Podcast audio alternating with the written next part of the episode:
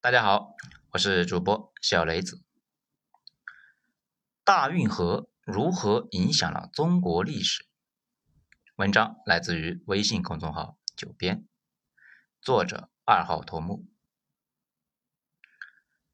运河呢，并不是运河的本身，以小见大。一部运河史就是一部中国史，见证了太多的王朝更替和潮起潮落。相信呢，听完本章。大家呢，对于我们很多现在的现实，也会有一个新的理解。我们呢，其实自古啊都在搞运河。这一提到运河呢，相信大部分的小伙伴脑袋里面啊，第一反应那都是大运河以及败家富二代隋炀帝杨广同志。但是我们都知道啊，中国人民是勤劳勇敢的，历史是劳动人民写的，不是某一个人拍个脑门哎拍出来的。修运河这个事呢，也不是隋炀帝自个儿发明的。我国修运河的历史可以追溯到很早，甚至呢，大禹治水采用的疏通河道的分流的策略，那都算是一种，只是呢，没有用来跑运输而已。到了春秋的时候，各个国家打的是不可开交，而战争实际上就是一个比拼资源实力的活动。但是有了资源，你还得有运输到合适的地方。要不然，那只能够是做成一个景观，供人观赏。而大家呢都知道一个常识：陆运成本是水运的二十倍以上，距离稍微远一点，资源的投放就成了一个不可能完成的任务。这也是为什么历史上中原很难彻底拿下北方草原和新疆、西藏，去进攻那些地方啊，全靠陆运实在是太远了。直到现在。海运一万公里的成本和陆运三百公里那差不多的，大家呢就能够感觉到这个悬殊啊到底有多大。这到了春秋后期，在东南的吴王阖闾和夫差这两代人呢前仆后继，枕戈待旦，终于是完成了称霸的大业。祭祖的时候啊非常有面子啊，号称纵横江淮，就是说呢吴国主要是在长江和淮河那一带混。等到夫差那是越做越大，野心呢也越来越大，目标就瞄准了北方的齐国和晋国。但是齐国在山东，吴国的主体呢在江苏，江苏人要是打山东人，走陆运的成本那是有点高啊。为了解决交通的问题，吴王夫差就让人修一条能够运输的水路，这就是邗沟。打通了长江和淮河，在对齐作战中啊，发挥了巨大的作用。在一百二十多年之后，生活在黄河流域的魏惠王啊，有样学样，修了一条连通黄河和淮河的运河，名为鸿沟。这里呢，也是因为之后的楚汉争霸而闻名于天下。在后面的历史中啊，修运河成了一个进取型王朝的一个基本操作，其中还有修的比较疯狂的。比如曹操，这为了搞定袁绍呢，专门修了直达官渡的绥阳渠，之后那是越修越上瘾了。这为了扫平河北，先后搞了白沟、历灌渠、平鲁渠、泉州渠、新河等工程，形成了整个海河水系的雏形。这也就是说呢，在隋炀帝杨广啊开始搞大运河之前，中华大地上已经有了很多的运河。隋炀帝只是对运河这个事情呢进行了一个继承和发展。在展开讲之前呢，咱们这里啊给大家讲一个知识点：我们所熟知的京杭大运河，这并不是隋炀帝搞的。这里的京杭是指北京到杭州。隋炀帝作为一个陕西人，后来啊搬到了河南洛阳，经常呢去扬州玩，这没道理修一条从北京到杭州的大运河呀。咱们评论区放了图片，大家可以看一看啊。绿色的呢是隋炀帝的，后来的京杭大运河，这明显要直那么一丢丢。现在我们所说的京杭大运河，后来啊是元朝搞的，而隋炀帝修的这一条叫隋朝大运河，因为后面唐朝呢在这个基础上把运河这个项目啊发扬光大，所以呢也可以合称为隋唐大运河。大家一定要有个常识啊。隋朝干过的那些导致亡国的事情，唐朝他又干了一遍。只是呢，唐朝的运气比较好，能力呢也强，艺高人胆大，这不仅没倒霉啊，反而还暴走了一把。唐朝那会儿，突厥那个时候已经是分裂了，内部打的是比唐朝都凶啊。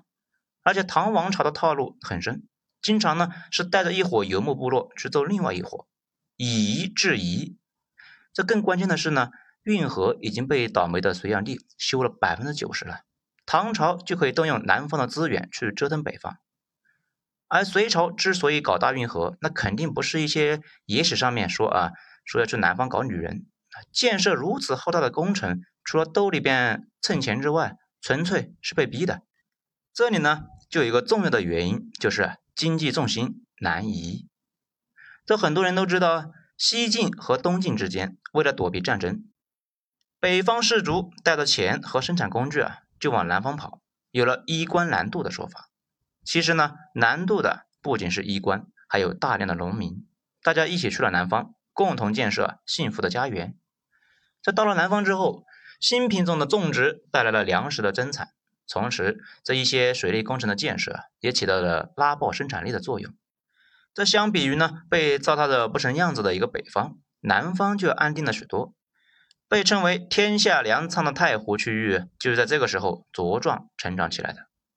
所以，隋朝刚建立的时候，一代目隋文帝杨坚就发现了一个问题啊，在关中地区弄不到足够的粮食吃啊，一到荒年就演一遍哀鸿遍野。这之后的唐朝前期呢，也是面临类似的问题。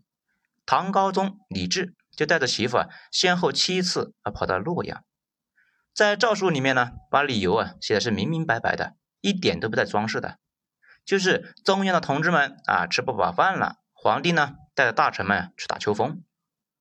为了解决中央吃饭这个大问题，隋文帝琢磨了一下，就找了一个专门擅长搞水利的人，修了广通渠，打通了潼关到长安的水运。这就使得顺着黄河过来的粮食啊，能够进入长安。但是也只是部分缓解了长安地区的一个吃粮食的一个窘迫。等到洛阳遭遇到灾害的时候，隋文帝亲自跑到洛阳视察工作。发现这里的同样是存在粮食供应短缺的问题，于是就有了修一条南北大运河的构想，让中原的朋友能够吃上南方的粮食。修河除了运粮之外啊，政治目的和军事目的也是很重要。隋朝之前分裂的太久，南方士族呢啊自由散漫惯了，这没事就搞个起义闹个事，而北方崛起的突厥对中原王朝同样是垂涎三尺。热衷于日常是搞摩擦，这能运兵、运武器、运粮食的水路就成了隋朝的一个很好的解决方案。隋炀帝继承了他爹的帝国和财产，还继承了他爹的修河的一个构想。这至于有没有继承他爹的女人，啊，那就不知道了啊。这里呢，多说一句，后来的唐朝宫廷一直呢也有这个儿子啊继承老子的女人这个毛病，跟北方游牧部落似的。而且玄武门事变的直接起因也是李渊的妃子说李世民非礼他，李世民那也说啊是他哥跟那个妃子有一腿，而李世民的儿子确实是跟李世民的妃子有一腿，可见前边那些事不一定啊全是假的。隋炀帝当皇帝的第二年就开始修大运河，一共修了六年，以洛阳为中心，北到今天的北京。南边到今天的杭州，全长将近两千七百多公里，连接了五大水系。不过呢，小伙伴们稍微想一想也能够知道，这个运河绝对不是从平地里面抠出来的，即使是放到今天这个基建狂魔，也很难在六年的时间里面抠出来这么一条运河。事实上，杨广是充分利用了前人的劳动成果，把咱们上面提到的几个之前的运河连了一下。就跟巴拿马运河有点像，巴拿马运河就是通过人工河道把之前已经有了湖和海连了起来，充分利用自然界的原有资源。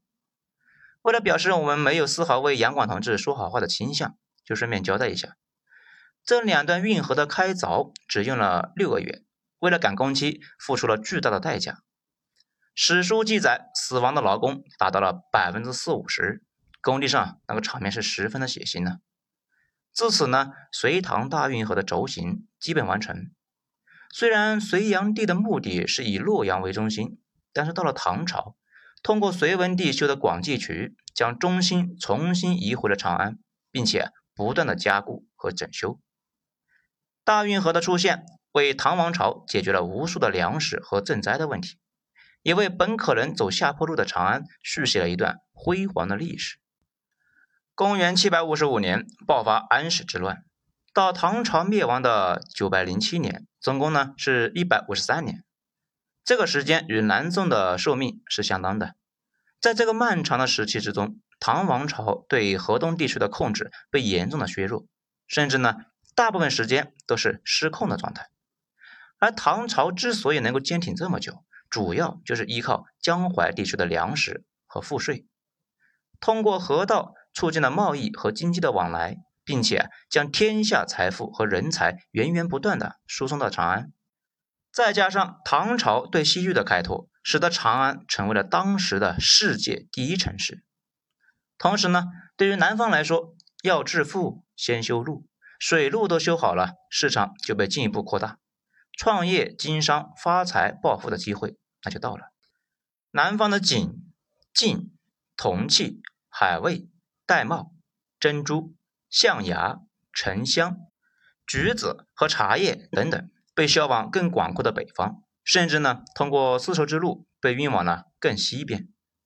到唐后期，扬州已经是中国的造船业的中心，南昌则是造船基地。唐朝的船只呢，这个数量和技术都是达到了一个前所未有的高度。唐朝之后的五代十国，那又是一个乱世，特别是五代。一直呢在北方折腾，军阀割据和无休止的战争，再次啊把北方诸城变为废墟。到了北宋，赵老大在地图上面就寻摸了半天，最终还是选择开封作为都城。这件事呢其实很重要，它标志着中国的政治中心东移的确立。自此，政治中心就再也没有回到过关中，长安也就开始势不可挡的走了下坡路。北宋时期，从越南传入了占城稻，这非常耐操啊，适应环境的能力堪比小强，并且生长周期很短，从种植到收获只用五十天。这项技术的进步，一定程度上也改变了中国。随着水利的修缮和农耕技术的发展，江南地区农业生产在全国的地位进一步的被加强，手工业生产、矿冶业、纺织业这等领域呢。南方都是远远领先于北方。作为中国标志性特产的瓷器行业，南方也已经赶上了北方。浙江龙泉的歌谣生产的青瓷，有着“千峰翠色”的雅号。而江西新平呢，则是全国的产瓷中心。宋真宗景德年间在此呢建了一个官窑，这就是大名鼎鼎的景德镇。到了南宋，泥马渡康王的宋高宗这是一溜烟呢，跑到了杭州。政治中心和经济中心啊，更是进一步的来到了东南地区。自此，中国经济重心的南移彻底完成。蒙古人来了之后，这不可能选择南方城市当做都城嘛？毕竟离老家太远，这到时候给祖宗上个坟呢，这太麻烦。而且呢，万一在中原混不下去，回草原不能够路太远。所以呢，忽必烈就选择了把北京当做了都城。现在呢，大家看北京。觉得这个城市呢，跟其他世界级的城市不太像。这前几天呢，还在搞沙尘暴，夏天啊巨热，冬天呢巨冷，又不挨着大河，地势也不是特别平，怎么看怎么都不是一个超级城市的模子。因为它本来就不是。北京其实是一个边疆要塞，这是处于游牧部落和中原文明的分界线。大家应该有看过那个《冰与火之歌》吧？北京的意义和那里边的北境长城是差不多的，所以民国期间，北京改成了北平，不再是首都了。迅速那就不行了，被天津抄的是一塌糊涂。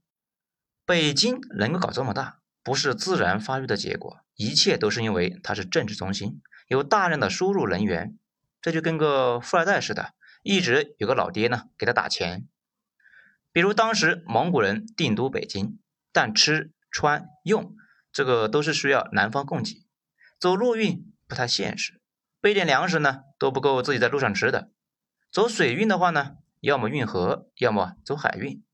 两次尝试远征的日本的失败呢，让海浪给蒙古人留下了心理的阴影。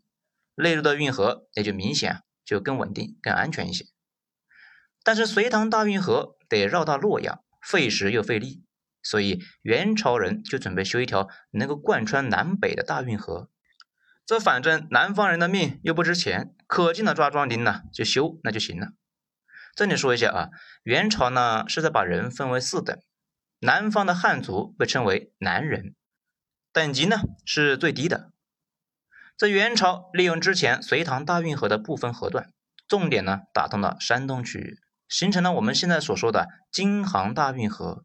其中呢总共可分为七段，即是北京到通州。通州到天津，天津到临清，临清到台儿庄，台儿庄到淮阴，淮阴到扬州，然后是镇江到杭州。其中呢，临清到台儿庄这一段叫汇通河。这里呢说一下啊，汇通河所指的范围啊，在明代比在元代要更广。在元朝修的时候呢，挖的比较浅，运输能力啊受限。因此呢，元朝的漕运还有一部分啊需要海运来加持，而元朝寿命又比较短，各地呢都在闹事，所以就没有更多的精力来修运河了。到了明初，黄河决堤，直接把这段运河给塞住了。好，这章先到这里，下一章咱们接着继续。